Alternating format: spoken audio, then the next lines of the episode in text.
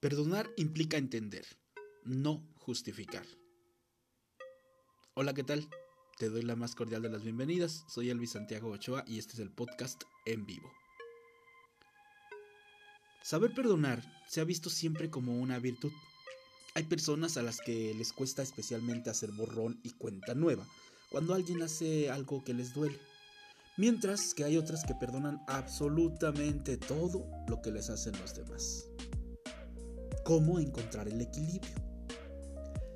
Saber perdonar no implica olvidar todo lo que nos hacen los demás sin importar cómo nos sentimos. Es importante aprender a dejar el rencor atrás, pero sin justificar lo injustificable. Te invito a seguir escuchando para aprender a usar el perdón en equilibrio y mejorar así tu bienestar emocional. Antes te voy a regalar una frase de Lawrence Stern Solamente aquellos espíritus verdaderamente valerosos saben la manera de perdonar. Un ser vil no perdona nunca, porque no está en su naturaleza. Y es que la virtud de perdonar empieza en uno mismo. Aprender a perdonar no implica que no nos importa lo que nos hagan, sino que no dejamos que ese enfado o molestia inicial se convierta en rencor e inunde de malestar nuestra vida y la relación con las personas que nos han hecho daño. De hecho, perdonar nos ayuda a dejar pasar lo sucedido, pero tomando decisiones que nos protegen de aquello que nos ha perjudicado en un futuro. Pensamos en perdonar a los demás, pero tenemos la mala costumbre de olvidar perdonarnos a nosotros mismos. La realidad es que ninguno de nosotros somos perfectos. Aunque suene atópico, todos cometemos errores. Es importante que comprendamos esto, pues en muchas ocasiones tenemos unos niveles de autoexigencia que son imposibles de cumplir, lo cual nos pueden generar sentimientos de frustración, ansiedad o enfado en nosotros mismos. Por lo tanto, reconocer que somos humanos es el primer paso para aprender a perdonarnos. Pero podemos ir un paso más allá.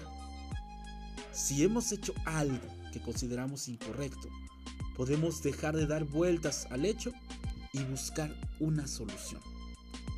La cuestión está en cambiar esa espiral de pensamientos que nos llevan a un callejón sin salida por, pues, por una afrontación mucho más adaptativa del problema.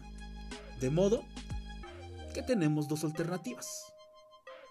Poner remedio a lo que hemos hecho. Y si no lo tiene, pensar en qué podemos hacer para evitar caer en el mismo error en el futuro. Y es que perdonar implica entender que los demás también cometen errores. Una vez que tomamos conciencia de que de que no somos perfectos, tal cual como está quedando este podcast, toca plantearnos lo mismo respecto a los demás.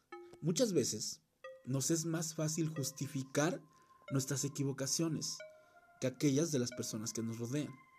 La realidad es que, al igual que tenemos exigencias para con nosotros mismos, también las tenemos para con quienes nos rodean. Perdonar es no tener demasiado en cuenta las limitaciones y defectos del otro, no tomarlas demasiado en serio, sino quitarles importancia, con buen humor, diciendo, sé que tú no eres así. Una frase de Robert Spielman. Así, esperamos cosas de ellos que no siempre se pueden cumplir. Entender que los demás no están obligados a cumplir con nuestras expectativas es muy importante para aprender a perdonar aquello que consideramos que han hecho mal. Al igual que cuando nos enfadamos con nosotros mismos, es importante tratar de dejar atrás el rencor. De nuevo, quedarnos dándole vuelta a aquello que nos ha hecho la persona en cuestión no nos ayuda para nada. Si algo nos molesta, hay que tratar de entender los motivos que pudo haber tenido el otro para actuar de ese modo. En esta línea, mantener una conversación al respecto, tratando de buscar una solución a lo que ha pasado, pues puede ser beneficiosa. Y es que te recuerdo, perdonar no quiere decir que todo sea justificable. Ahora bien, te explico. No hay que perdonar todo lo que nos hacen por costumbre. Es importante dar peso a nuestros propios derechos y necesidades.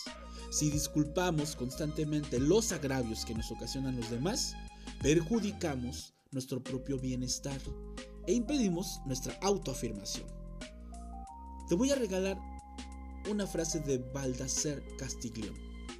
Perdonando demasiado al que hierra, se comete injusticia con el que no hierra.